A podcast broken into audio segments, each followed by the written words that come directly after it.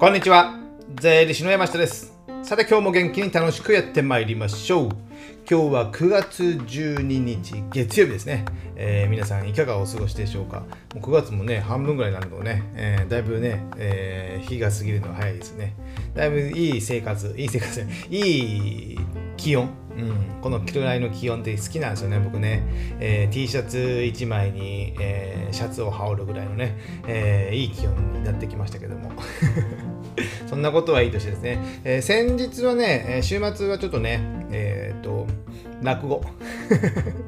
落語に行ってきましてですね、えー、久しぶりじゃないです。まあ、今年、2022年は月1ぐらいは行ってますかね。なので、今年も10回ぐらい行ったかなともいう感じなんですけども、あと何個かね、えー、予定もありまして、楽しみな落語なんですけども、ああいうね、集まりって面白いですよね。やっぱ、その、その人好きな方がみんな集まってる。当たり前の話なんですけども、まあ、同じ落語は趣味のような方が集まってきましてですね。えー、並んでたらね、入り口で並んでたら、まあ、前の子ちゃんから話しかけられたりね。したら、その後ろのあんちゃんから今度ね、その会話の中に入ってきたりとね、えー、全然知らない人にね、えー、2人にも話しかけられて、別に全く僕話すつもりはないんですけどね。話さないオーラを出してるつもりなんですけど、なぜか話しかけられるというですね、えー、不思議な状況だったんですけども、なんかごぞごぞ話してね、えー、若いのによく落語聞くねみたいな言われてね、えー、若くはないですよと。対してね。ということでね、皆さんもね、よければ落語をね、えー、見に行っていただければいいかなと思います。でそんなこんないいとしてですね、今日のお題はですね、えー、ためないということね、全く関係ない、ためないということね、まあちょっと関係あるかな。このためないっていうことね、まあ言いたいのはストレスみたいな感じでね、えー、言いたいこととか、そういうものをためないっていうことでですね、やっぱね、えー、じゃあ落語に行きたいのに行かないとかね その家族との時間を作らなきゃいけないで、ね、いけないとね、そういうのをね、えー、するのはあんまりよろしくないのかなと思ってます。やっぱね、そこがね、ストレスになって、えー、お互いに、じゃあね、えー、じゃあ相手も行きたいのに行かないと思ってると、お互いストレスじゃないですか。でやりたいこと、行きたいこと、やりたい、したいことっていうのはね、やっぱやるとね、きちんと言う。この言うっていうことが大事なんですよ。言うっていうこと相手に対してですね気になることとかでもいいですし自分がやりたいことを人に言う人に言うというのは、ね、相手に言うとかですね、まあ、会社でもそうだと思いますよ。自分はこういう仕事をやってみたいとかですね。僕は結構言ってましたね勤めてる時も。ですのでそういった仕事が降ってくる可能性はあるってことですね。でも何も言わないとそういった仕事が振られる可能性はまあ少なくなる可能性は低いですよねですので、まあ、いろんなことはちゃんと言う、伝える、自分のね、感情っていうんですかね、えー、意見っていうのをね、やっぱ出した方がいい。あとね、ここに言ったように、ね、結構文句は言った方がいいと。まあ自営業とかね、一人になると、まあ自分が社長になるとね、相手との対等なんですよ、別にね。従業員とか、あの、会社内での、え、上司、部下との関係じゃないので、取引先とかで言えば対等の関係なんですね。で自分が気になること嫌なことをされたら嫌なことがされたのであればそれはきちんと言う例えば分かりやすい話であればお金を支払い期日までに払ってっていう請求書出してるんで払ってこないとかそれはきちんと言わなきゃいけないお客さんであってもですねきちんとまあ言い方はあるのかもしれませんけどもきちんと伝えなきゃいけないね、伝えないと、それだとね、えー、極端な話ね、相手先から見たらね、あ、ここはね、支払い日伸びても何も文句言ってこないんだと思ってね、支払い日遅らされる可能性があるんですよ。他の会社よりもですね。そうなると、万が一相手の取引先が本当に資金繰りが悪くて倒産する可能性があったとしたら、どんどん自分とこは遅れさせられて、で、えー、最終的には回収ができなかったっていう可能それがね、えー、数十万、数百万になるとね、自分のね、え、会社も痛い思いをしますので、ぜひね、これはね、えー、1日でも遅れたら、すいません、今確認したところね、えー、確入金の確認が取れましたけど、取れませんでしたけども、私の間違いでしょうかと。そういうのね、きちんと伝えるっていうことはね、言わないで、これね、だらだらなると悪い関係がもっとね、えー、ぎこちない感じになってですね、言いたいことも言えないってなると、それは取引先といかがしてはいかがなものかなと思いますので、えー、ビジネスであったらね、きちんとそれはね、対等な関係に、お客様、お客さんじゃないとかね、関係じゃないんですよ。取引先はね、対等な関係、お客さんも対等な関係なので、ちゃんと言う。えー、僕自身もね、結構言ってます。まあ僕、この前お金払ってることで、ちょっとやってもらうことが毎月あってですね、それのとこで、まあ、担当者が辞めるということでですね、辞めるってことなんで、まあ別にそれはどうでもいいんですけど、辞めるってことで、じゃあ引き継ぎで、前はね、引き継ぎはね、新しい人を連れてきてたんですけども、その時はね、もう来なかったんですよ。来なくて、えー、なんか忙しいみたいなが、年度末だったかな、3月のね。えー、それはね、まあ、別にいいんですけど、じゃあ次、新しい人からね、えー、直接連絡させますので、みたいな感じで終わってもですね、まあ1ヶ月経ってもね、まああんまり連絡がないと。ギリギリの日にやって、えー、ようやく来たと思えばですね、開口一番ね、えー、どのようなことがお悩みでしょうかというね、ふざけんなと。これまで何年にわたってどんだけ伝えてきたんだとね。ということでね、えー、そこはね、一旦帰っていただいて。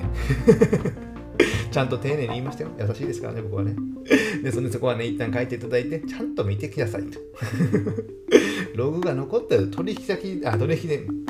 僕とのやり取りを残してるはずですよと。きちんと見てきてくださいっていうことで、書いていただいて、えー、対応していただいたんですけども、まあ、思うような対応してない、えー、取引のあ記録も残ってないってね、えー、そこで面白かったのがね、前の担当者に連絡したところというのはね、前の担当者辞めてるんですよ、会社。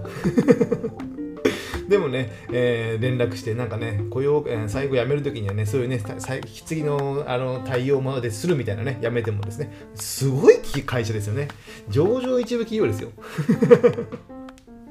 それをね、辞めた人後にもね、えー、引き継ぎの連絡は対応することみたいなね、一筆書かせられてるみたいなんで、いかがなものなのかなと思ってですね、えー、これをやってられないなと思うことでですね、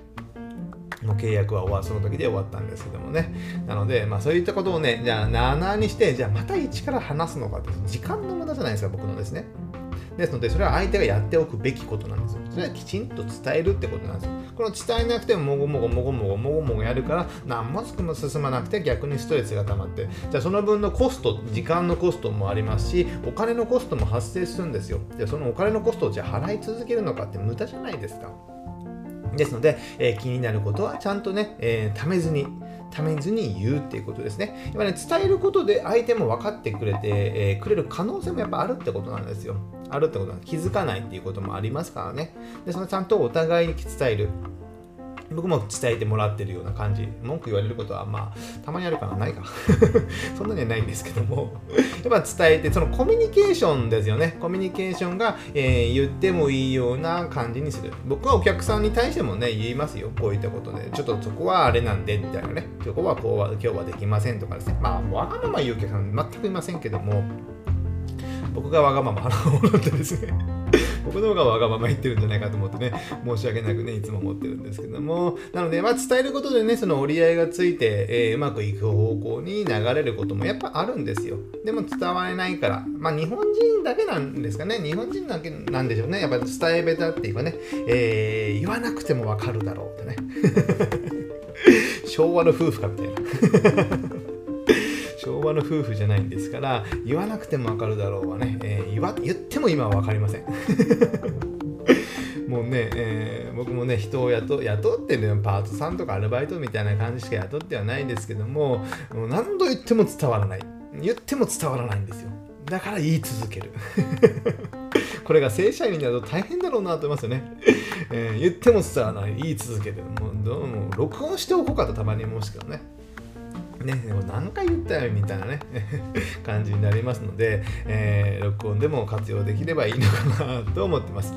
でね、やっぱりこういうふうに試しすぎないっていうのがテーマで今日話したんですけど、まあお金も一緒ですよ。えー、無理やり絡めましたけど、お金の話なんで、ここはね、えー、コンテンツはね、えー、お金も一緒なんですよ。やっぱね、え守りすぎてお金を使わないっていうのも、ね、あんまり意味がない。例えばプライベートであって、じゃあま貯金して、えー、無駄な生活や省いて、えー、貯金をしてしてコツコツしていく。まあ、これはこれで大事なことではあるんですけども、その無駄な体験、例えば今1000万手元に現金持ってるということであれば、その1000万分、えー、いろんな体験や物を買ったり、え旅行に行ったり、何かしら体験ができなかったということなんですよね。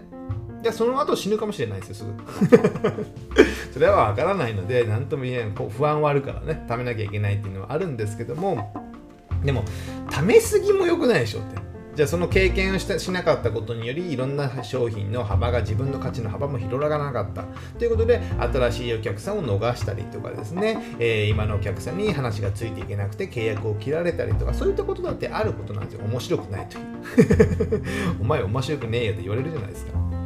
だったらちゃんとお金を払っていろんな体験をしてることで話がねいろいろ膨らんだりすることもあるんですよ。だからあまり試しすぎて、えー、使わない。経験しないっていうのはなかなか損ですよね。ですので、えー、お金もきちんと使う。ね、えー、使いすぎはいけない。借金して使うまではいけませんけども、ある程度分かりながら、自分のね、えー、どれぐらい体力があるかなっていうのを分かりながら、まあ、プライベートでも、会社でも使うという。会社も良い例はね、あまりお金を貯めすぎてもね、えー、その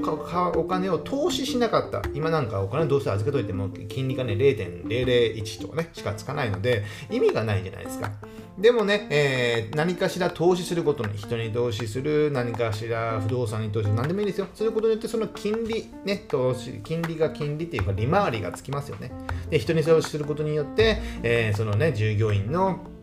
モチベーション上がったり、従業員がね、え勉強できる、勉強っていうかね、えビジネスが鍛えられることによって、営業の売り上げが上がったりすることもありますよね。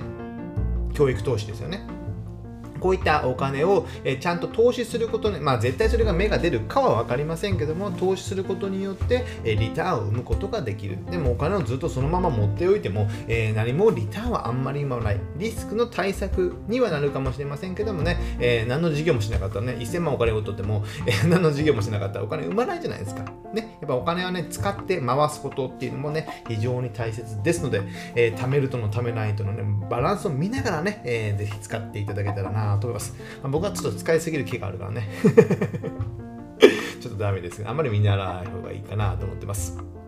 では今日はね、ためないということでね、きちんと伝える、文句は言うということでお伝えしてました。じゃあ今日はね、これぐらいにしたいと思います。ではまた次回お会いしましょう。さよなら